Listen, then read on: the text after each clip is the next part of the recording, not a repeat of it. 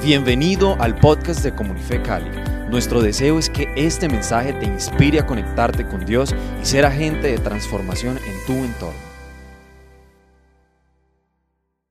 Vamos a abrir hoy la palabra del Señor. Dios ha puesto algo en mi corazón. Eh, primero, pues ha sido como mi propia vida, así que voy a estar compartiendo de, acerca de esto y es el, el tema se llama retornando al temor de Dios. Retornando al temor de Dios. Hoy hemos estado eh, con tantas situaciones y asuntos a nivel de la iglesia cristiana, con todo lo que ha pasado eh, en el mundo y ciertamente eh, muchas de las cosas que vemos que están sucediendo a nivel de la a nivel de la, la misma cultura, eh, toda esta guerra mediática, el socialismo y tantas cosas que hay. Muchas veces en la iglesia solemos poner los ojos más en las circunstancias que en Dios mismo. Y el Señor ha estado hablando a mi corazón que la esencia y la base de todo no es tanto lo que está pasando fuera de, sino dentro de nuestro propio corazón. Y en el libro de Éxodo, em, Dios, en Éxodo capítulo 19, nos muestra algo muy importante y es eh, lo que sucedió con el pueblo de Israel. Cuando el pueblo de Israel estaba en grande tribulación, en esclavitud, estaba en esa condición tan, tan difícil, tan precaria. El pueblo de Israel estaba clamando por salvación, estaba clamando por bendición, estaba clamando para salir de esa condición de esclavitud, de esa condición de tiranía. Recuerda que estamos hablando de 400, 413 eh, años bajo esclavitud.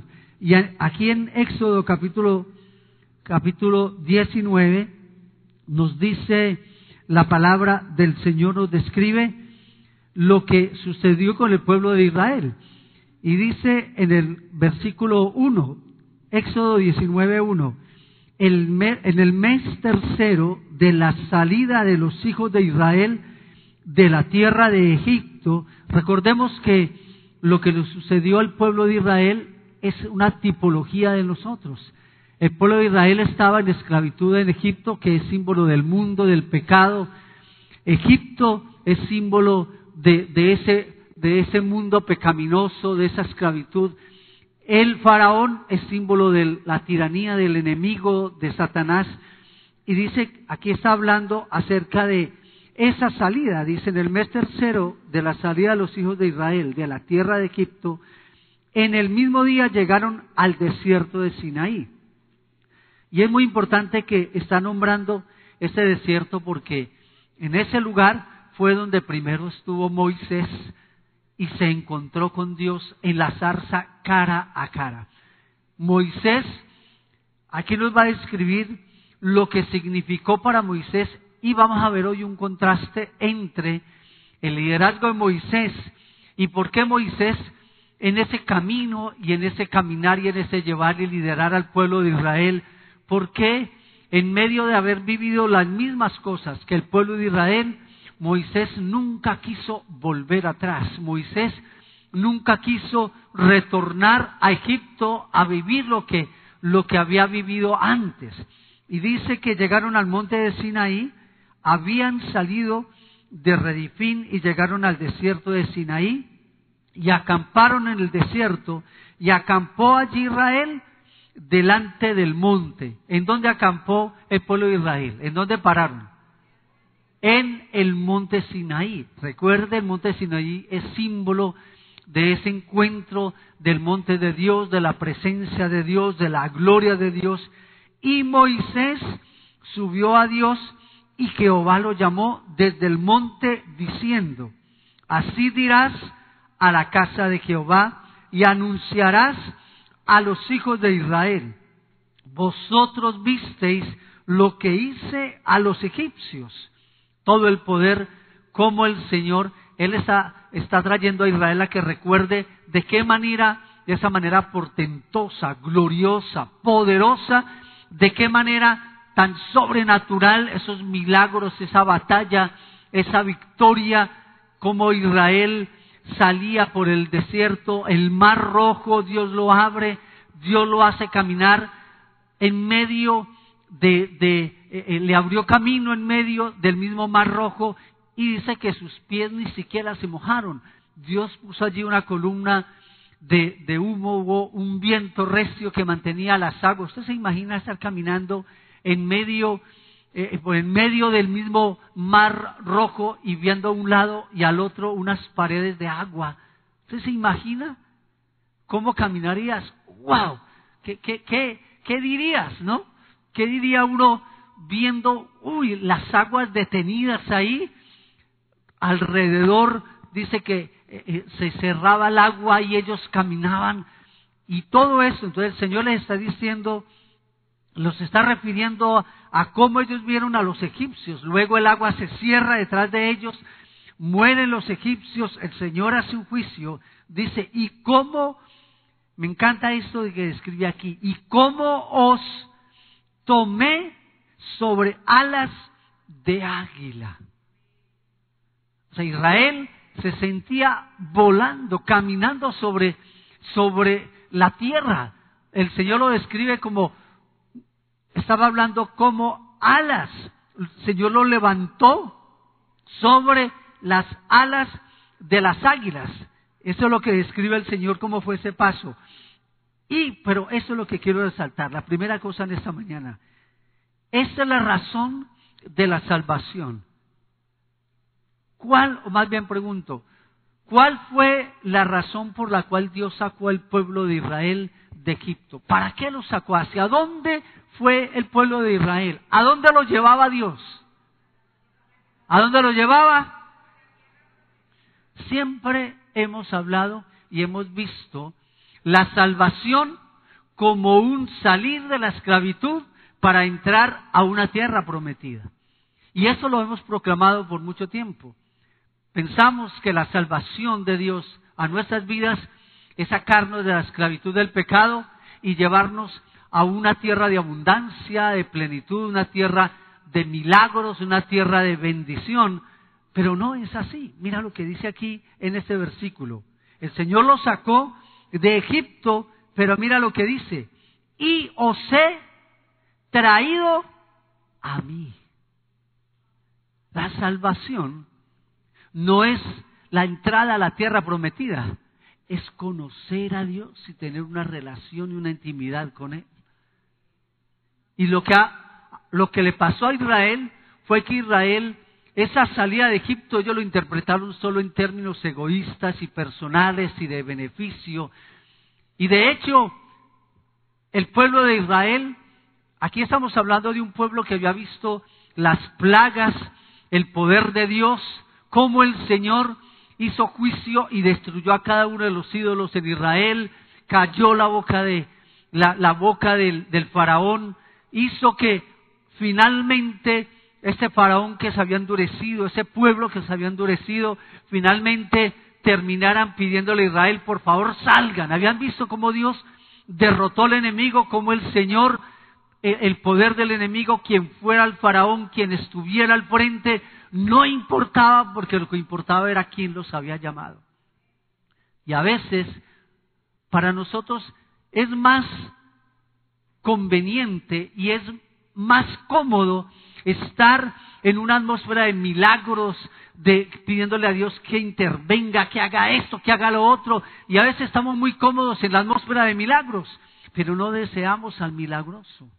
No buscamos al Dios y el llamado de Dios para el pueblo de Israel era sacar al pueblo de la esclavitud, pero para traerlo a Él, a una intimidad, a una comunión. Y es muy importante esa perspectiva, que tengamos la perspectiva correcta, porque si nosotros perdemos esa presencia de Dios y la esencia, entonces solo estaremos juzgando todo lo que nos suceda en torno a lo que me convenga o no.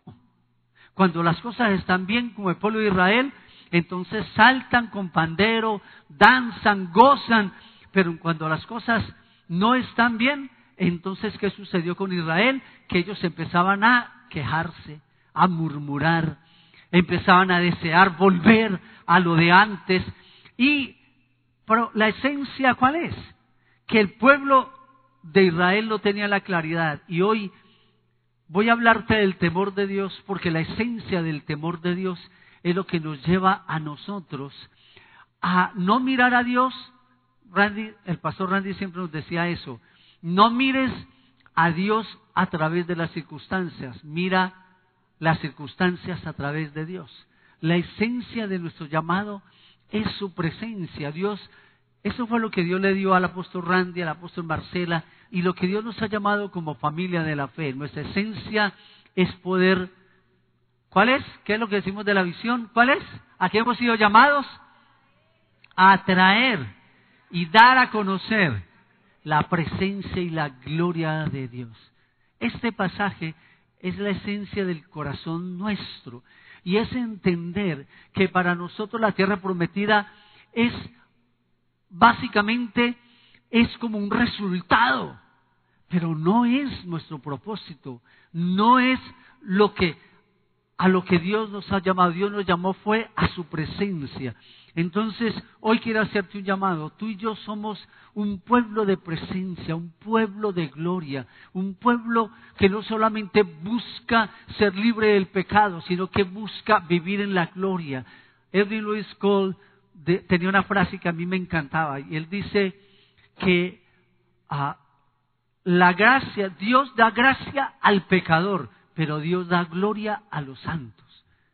A veces somos más un pueblo de gracia y no porque estemos menospreciando la gracia, porque sin ella es imposible ver la gloria. Pero Dios nos ha llamado a que seamos un pueblo que busca la gloria y la presencia y que así como lo hizo Moisés y ese fue y ese es el contraste que durante todo este libro de, Éxodo vemos la, la diferencia que hubo la diferencia que hubo entre el pueblo de Israel que no conoció a Dios porque Moisés recuerda que Moisés lo primero que hizo fue llevar al pueblo de, Israel a pararse frente al monte, porque lo que había en el corazón de Moisés es que el pueblo de Israel conociera a Dios como él lo conoció. Entonces lo primero que quiero que tengas es que hemos sido atraídos, hemos sido llamados para estar en su presencia. Ese es el primer mandamiento. La palabra lo dice y Jesús nos lo reafirmó. ¿Qué dijo él? Este es el primer mandamiento, el primer mandamiento. ¿Cuál es? Amarás, buscarás, servirás, amarás al Señor tu Dios con todo tu corazón, toda tu mente, todas tus fuerzas, con toda tu alma. Ese es el primer mandamiento, amarlo, conocerlo, buscarlo. ¿Y por qué quiero decir de eso? Porque es muy fácil para nosotros y sobre todo cuando va pasando el tiempo cuando ya somos creyentes que inclusive nos vamos quedando por allí en el Pentateuco, nos vamos quedando por allá. Eh, yo digo que algunos de nosotros tal vez que llevamos mucho tiempo con el Señor, más de 30 años, 35, ya hacemos parte del mobiliario de la iglesia, porque ya llevamos tanto tiempo. Y es muy fácil uno quedarse solamente realmente como con la, con la cultura religiosa, como con, eso y perder la esencia básica que es la presencia y la gloria del Señor. Lo segundo que vemos aquí también en este, en este versículo, dice, bueno, leamos más adelante, dice, eh, y llamó, bueno, está, mm, dice, vosotros, dice, versículo 5, ahora pues, si dieres oído a mi voz y guardareis mi pacto, vosotros seréis qué? Mi especial tesoro. Lo primero es que Dios nos ha traído a Él. Amén. La esencia, Él es nuestro tesoro. Pero mira lo segundo que Él dice, que nosotros somos el especial tesoro del Señor. Nosotros somos... ¿Qué, qué, qué significa para ti, para mí que Dios nos diga? Es Dios mismo diciéndonos, ustedes son mi especial tesoro, ustedes son mi tesoro personal, ustedes son lo más valioso, les amo, o sea, el valor que Dios nos da, porque esta era la esencia del pueblo de Israel, que el Dios Todopoderoso hizo todo para nosotros, por lo que nosotros somos. El tesoro de Dios por encima de todos los pueblos de toda la tierra no es nosotros, nuestra identidad no lo define nuestro pasado, ni la psicología, ni nuestros sentimientos, ni cómo nos sentimos, cómo nos sentimos. Le pertenecemos a Él. Es más, la palabra dice que nosotros somos el templo del Espíritu Santo, que Él habita en nosotros, que le pertenecemos. Es más, dice en 2 Corintios 6, dice que nosotros al ser el templo del Espíritu Santo, Él él nos anhela celosamente, con, él, nos anhela. Si tú anhelas al Señor, más nos anhela a Él. Si nosotros le amamos, más, más nos ama Él. ¿Has pensado cuánto te ama Él? ¿En qué dimensión nos ama Él? Dice la palabra que en esto muestra su amor nuestro Dios. ¿En qué qué? Él nos amó primero. O sea, Dios, tú y yo estamos aquí no como respuesta a nuestro clamor, es una respuesta primero al clamor de Dios por nosotros. Él nos amó tanto, ni siquiera nosotros sabíamos que estábamos perdidos, ni siquiera nosotros nos dábamos cuenta que estábamos alejados, pero Él nos amó primero. La segunda cosa es que el Señor quería que el pueblo de Israel entendiera ¿Quién era Israel en el corazón de Dios? ¿Quién eres tú? ¿Quién soy yo en el, en la, en el corazón de nuestro Padre? Que nosotros somos un especial tesoro. Y por eso Dios hizo todo lo que, lo que Él veía que nosotros necesitábamos para retornar. Mira, la esencia no era solamente sacar al pueblo de Israel de la esclavitud y del yugo y del pecado, era volverlo a traer a Dios, porque lo que perdió Israel no fue la tierra. El Israel lo que perdió no fue la tierra física, no fue el lugar físico. Israel perdió la presencia de Dios en su vida. Y lo que era el plan de Dios, que Él nos creó para Él, Él quería caminar en medio nuestro. Hermano, la salvación no es solamente un asunto de ser libres del pecado y esperar hasta que nos vayamos para el cielo. La salvación, por eso el Señor dijo que en esto, en, Juan 17.3, Él habló, cuando Él dice que ya terminó su tiempo, y, y Él habla que dice que la salvación o la justicia, la salvación es esta, que te conozcan a ti, el único Dios verdadero. Israel en un momento determinado realmente en su vida, Israel estuvo y caminó en torno, en torno a su bienestar. Cuando ellos veían que algo no salía bien o Dios no complacía sus, sus deseos, entonces veían a Dios que había fallado. Y hoy en día el cristianismo a veces estamos viviendo, mira, estamos viviendo en una atmósfera de, de tanta como complacencia al hombre. Estamos girando, a veces hacemos de la iglesia como un, la, espiritualidad como algo de consumo. La espiritualidad, el, el sentirse bien, e inclusive a veces la iglesia gira en torno al hombre y no a Dios. Y eso nos lleva a, vamos a continuar aquí para ver algo más. Y dice, Seré mi especial tesoro sobre todos los pueblos, porque mía es toda la tierra. Y vosotros me seréis un reino de sacerdotes y gente santa. El Señor no solamente estaba pensando en todo lo que ellos habían vivido y todo ese yugo, Él también estaba pensando es que el pueblo de Israel perdió la esencia de quién era y cuál era su llamado, a qué había sido llamado. Aquí nos está hablando acerca, la tercera cosa, nos está hablando acerca de nuestro propósito. El propósito nuestro y el Señor nos ha llamado a esto, es que nosotros seamos un pueblo de sacerdotes y gente santa. Nuestro carácter santificado, nuestra vida santificada. ¿Saben por qué nos debemos santificar? ¿Sabes por qué?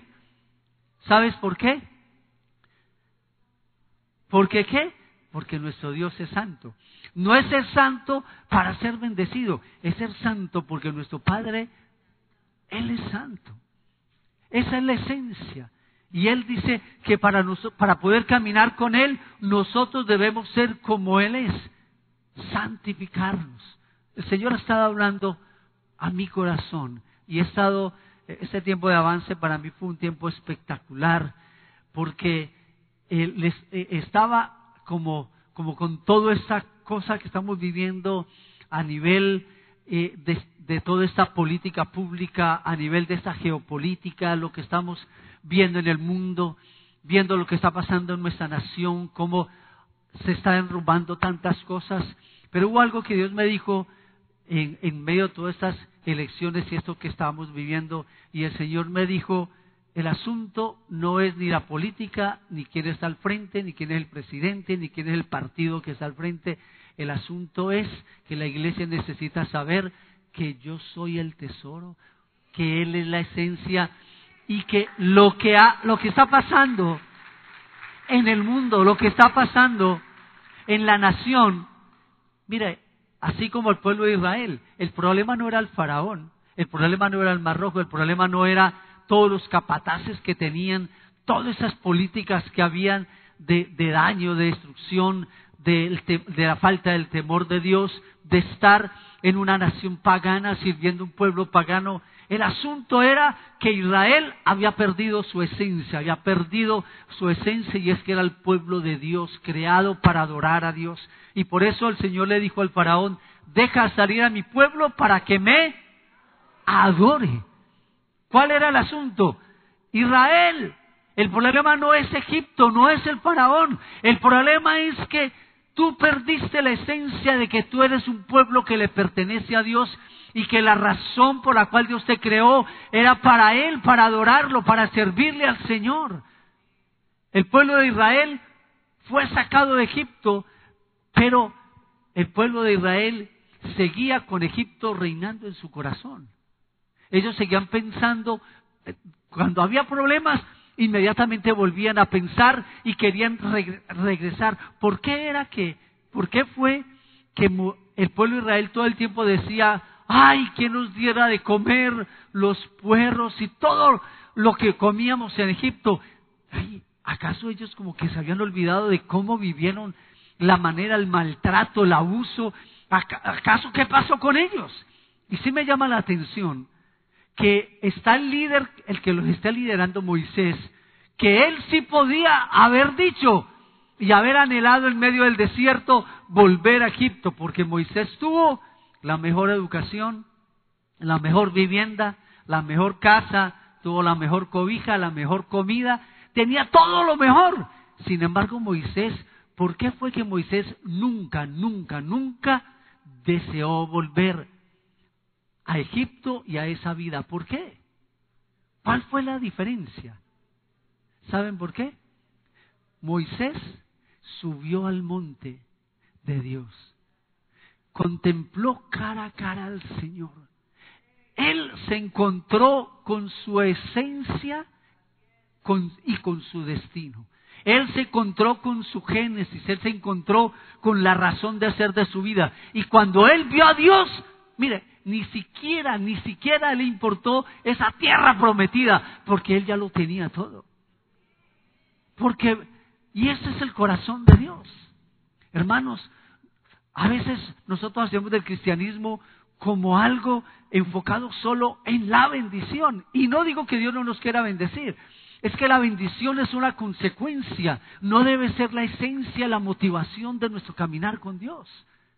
A veces pareciera que, que como que el negocio vale la pena. Yo dejo de pecar entonces yo soy prosperado y bendecido. Pero ¿qué? ¿Y cómo estás viviendo? Y eso es lo que nos lleva al perder el temor de Dios. Lo que hizo, lo que pasó con el pueblo de Israel fue que el pueblo de Israel perdió el temor de, no tenía temor de Dios. El pueblo de Israel buscaba solo bendición y bendición. Mira, ellos estuvieron en medio de una, de, de todo una, uh, un ambiente y una experiencia milagrosa, pero ellos no estaban buscando el milagroso. De hecho, mira lo que dice, lo que dice aquí más adelante en este mismo pasaje que es tan fuerte. Luego dice, entonces vino Moisés y llamó a los ancianos del pueblo y lo expuso en presencia de ellos todas estas palabras que Jehová le había mandado y todo el pueblo respondió a una y dijeron, todo lo que Jehová ha dicho, haremos. Y Moisés refirió esto a Jehová las palabras. Entonces Jehová dijo a Moisés, he aquí yo vengo a ti en una nube espesa para que el pueblo oiga mientras yo hablo contigo y también para que te crean para siempre. Entonces Jehová dijo, lo, lo, tercero es poder ver que somos un pueblo sacerdotes. Lo cuarto es que nuestra búsqueda no debe ser solo la bendición, sino la gloria del Señor. Quiero que vayamos un momento en al Éxodo capítulo 24, capítulo 24, versículo 15 al 18. 15 al 18. Dice 24, 15 al 18, lo que ellos vieron allí en la gloria del Señor. Dice desde el versículo, desde el anterior, desde el 12. Entonces Jehová dijo a Moisés, sube a mí al monte y espera allá y te daré tablas de piedra y la ley y mandamientos que he escrito para enseñarles. Y se levantó Moisés con Josué su servidor, y Moisés subió al monte de Dios y dijo a los ancianos, Esperad, ah, esperadnos aquí hasta que volvamos a vosotros. Y he aquí, Aarón y Ur están con vosotros, el que tuviere asuntos, acuda a ellos. Entonces Moisés subió al monte, mira esta descripción que hace este, este versículo acerca del monte de Dios. Dice, Moisés subió al monte, todo el pueblo está, lo habían sacado del campamento, estaba justo en el valle donde comenzaba el monte, y ese es el escenario. Moisés sube y dice, y la gloria de Jehová reposó sobre el monte Sinaí, y la nube lo cubrió por seis días. se imagina? El pueblo de Israel vio que Moisés sube y cuando Moisés sube, desciende qué? Una nube de la gloria del Señor. Desciende, ellos ven el fuego y mira todo ese escenario. Mira, eso está mejor que Netflix. Mira lo que dice. Y al séptimo día llamó a Moisés del medio de la nube y la apariencia y la gloria de Jehová era como un fuego abrasador en la cumbre del monte Dice también otra parte del pasaje que ellos veían rayos y, veían aún el humo, el humo que, salía, dice, y ellos al ver todo esto, la apariencia, dice, y el séptimo día Moisés en medio de la nube y la apariencia de la gloria de Jehová era como un fuego abrasador en la cumbre del monte a los ojos de los de Israel. Y entró Moisés en medio de la nube y subió al monte y estuvo Moisés en el monte cuarenta días y cuarenta noches. ¡Qué tremendo! Y Éxodo 20, 18, leamos también en el versículo 20, capítulo 20, versículo 18, dice que esa es otra descripción. Todo el pueblo observaba el estruendo y los relámpagos y el sonido de la bocina. ¿De dónde salía la bocina? Dice, y el monte que humeaba, y viéndolo el pueblo, temblaron y se pusieron de lejos. ¡Wow! Mira esa descripción. El pueblo observaba el estruendo, lo oía, los relámpagos se caían y el sonido de la bocina y el monte que humeaba. Y viéndolo el pueblo, temblaron y se pusieron de lejos y dijeron a Moisés, habla, mira, el pueblo de Israel cuando vio la presencia, vieron la presencia de Dios y la gloria de Dios, ¿qué hizo el pueblo? El pueblo no corrió a Dios, no buscó a Dios, sino que la presencia del Señor hizo que el pueblo huyera, huyera de la presencia, porque ellos no estaban buscando a Dios, ellos estaban buscando la bendición. Ellos no querían, no entendían que su tesoro, su tierra prometida, no era la física, sino que era Dios, Dios mismo. Y por eso el pueblo de Israel menospreció la presencia de Dios. Ellos no buscaban al Señor. Amados, yo te quiero preguntar hoy, ¿qué buscamos nosotros al buscar a Dios? ¿Qué estamos buscando? ¿Cuál es tu motivación? ¿Es la provisión? Para Dios eso no es la dificultad. Mira lo que hace, lo que hicieron ellos. Pero dice él, y Moisés respondió al pueblo, no temas.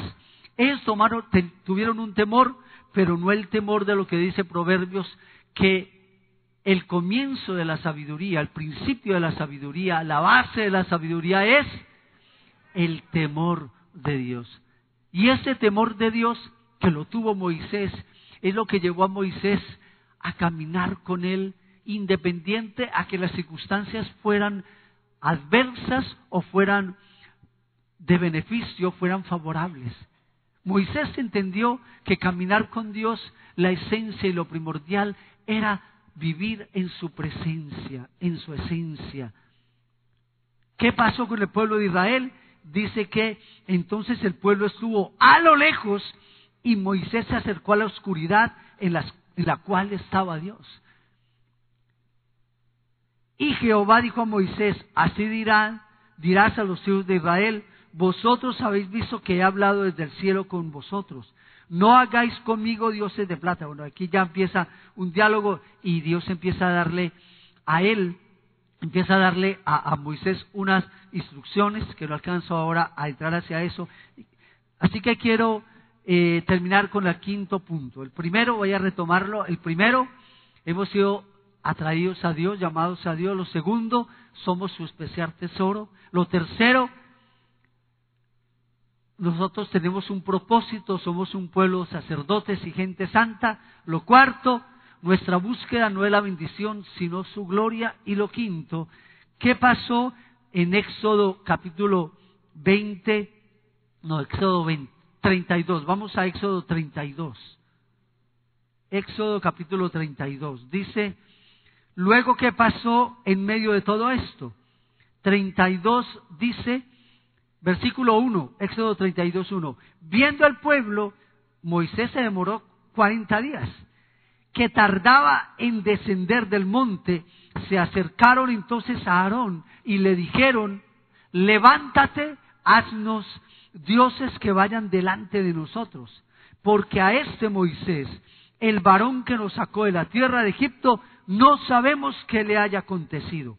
Y Aarón les dijo, ¿Qué hizo Aarón como líder? Aarón fue dejado, se quedó allí. Al comienzo Dios le había hablado a Moisés, sube con Aarón, sube con Josué, sube al monte, pero Aarón en algún momento, él no estaba interesado con el monte, no estaba interesado con la presencia de Dios, sino con la bendición. Y Aarón nos representa ese liderazgo, ese liderazgo que, aunque está sirviendo en la casa de Dios, no está sirviendo al Dios de la casa. Y su preocupación no era que él fuera un liderazgo de la presencia de Dios. Aarón estaba contento con los milagros, estaba contento con la experiencia del ambiente milagroso y de bendición y a veces de todo lo que, lo que el hombre busca, la esencia de, buscar solo su placer y su beneficio personal. Aarón representa ese estilo de liderazgo que está dispuesto a quedarse complaciendo al pueblo y no complacer a Dios. Porque, ¿qué pasó con Aarón?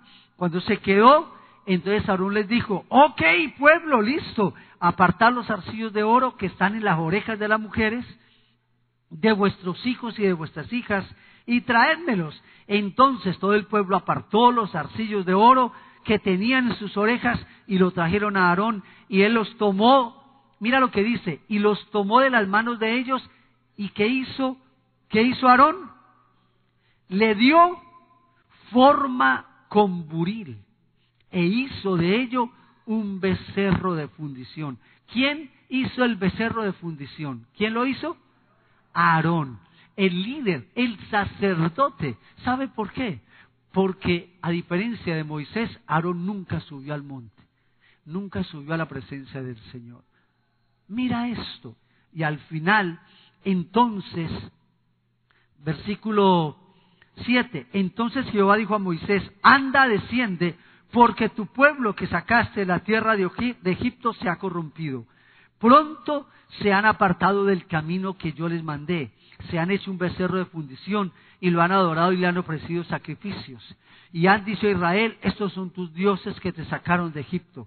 Y dijo más Jehová Moisés, yo he visto, mira lo que dice acá, yo he visto a ese pueblo que por cierto es pueblo de dura servir, servir Ahora pues déjame que encienda mi ira y los consuma, y de ti yo haré una nación grande. Entonces Moisés oró en presencia de su Dios y dijo, Jehová, ¿por qué se encenderá tu furor? Bueno, él intercede y estoy buscando aquí el versículo 20, 16, donde dice que la esencia es que el pueblo de Dios perdió el temor de Dios. Ah, eh, Pastor allí se me puede buscar donde dice que el pueblo de Israel perdió el temor de Dios. ¿Qué es lo que el Señor, qué es lo que el Señor llamó a lo que Dios llamó al pueblo de Israel? Lo llamó a que Él, cuando lo saca de Egipto y todo lo que ve, el pueblo de Israel, lo que Dios anhelaba en su corazón es que el pueblo de Israel fuera un pueblo que temiera a Dios. ¿Qué significa temer a Dios? No tenerle temor, cuando tenemos temor de Dios es porque estamos en pecado. En esa atmósfera milagrosa no hay problema porque el pecado no se manifiesta, pero cuando somos un liderazgo de presencia, se manifiesta todo, es expuesto. Como dice la palabra, cuando Moisés fue, el fuego de Dios, la esencia de la presencia del Señor, consumió todo, porque dice que Él es fuego abrasador. Dios es fuego consumidor, como dice la palabra del Señor. ¿Cuál es el llamado que quiero hacer hoy y que Dios ha estado hablando que es el tiempo en que la iglesia vuelva a su esencia, el temor de Dios, que seamos un pueblo, un reino de sacerdotes, gente santa, que seamos ese especial tesoro y que pidamos a Dios que volvamos, volvamos a la esencia de saber que hemos sido llamados, apartados, hemos sido santificados, hemos sido llamados por Dios esencialmente para estar delante de Él, para glorificarlo, para adorarle, para que nuestra vida sea una vida que agrade a nuestro Dios. ¿Cuántos hoy quieren volver. Quiero pedirte que te pongas en pie. Vamos a pedir al Señor que Él mira nuestros corazones. Mira nuestros corazones.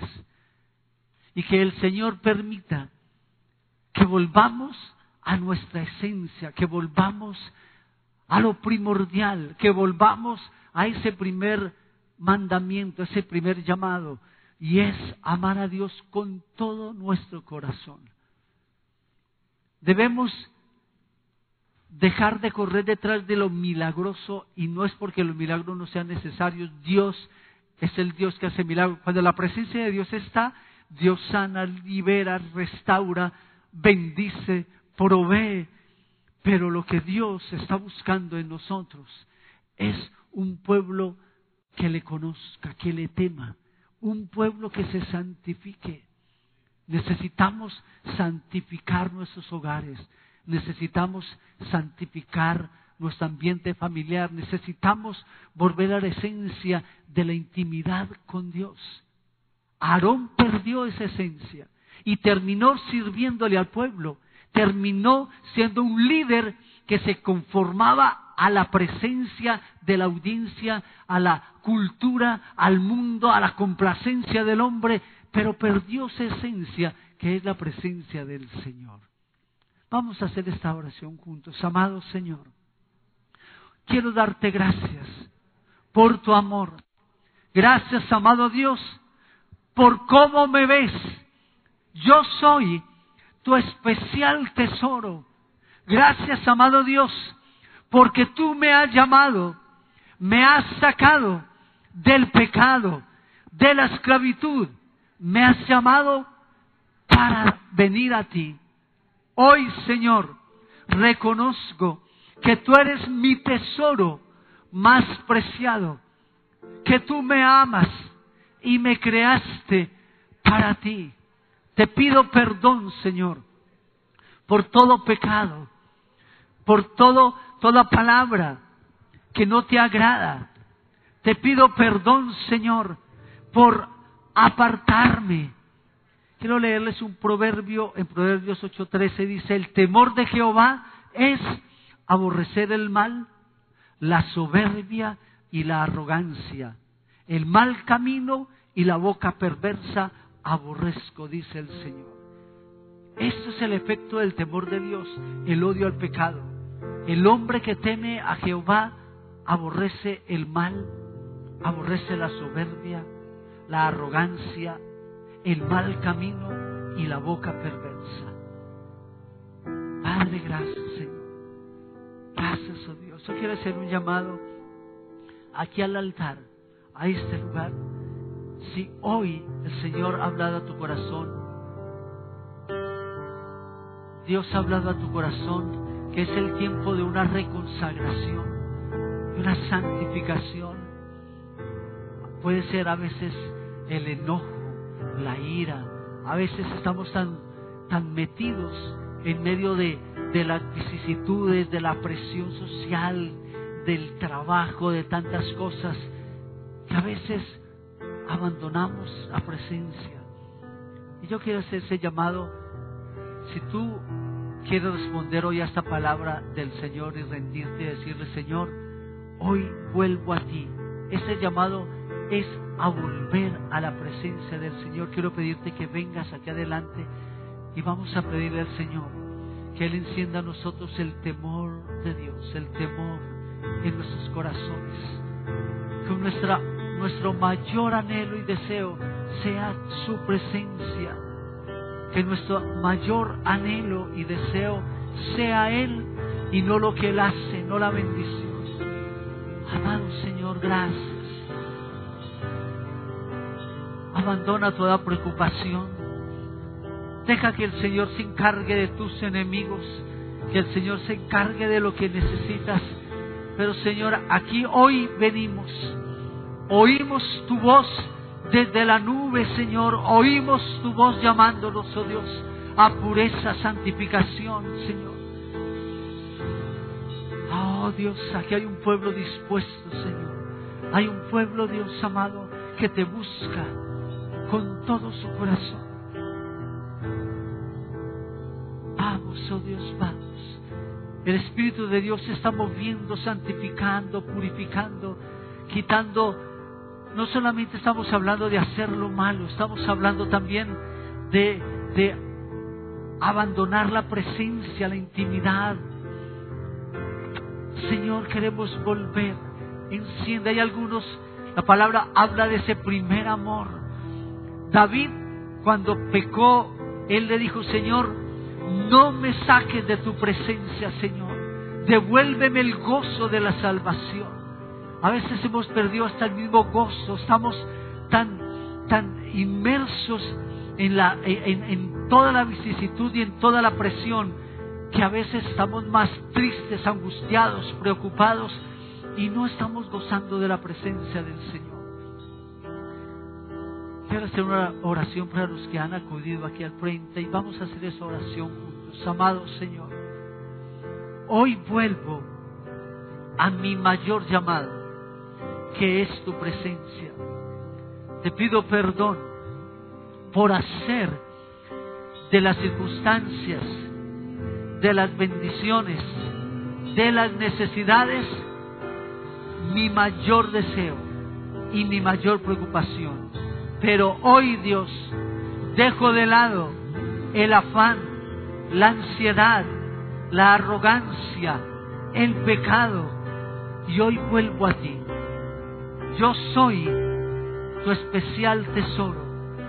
Reconozco, Señor, que he sido creado para ti, que me has sacado del pecado para volver a tu presencia. Heme aquí, Señor.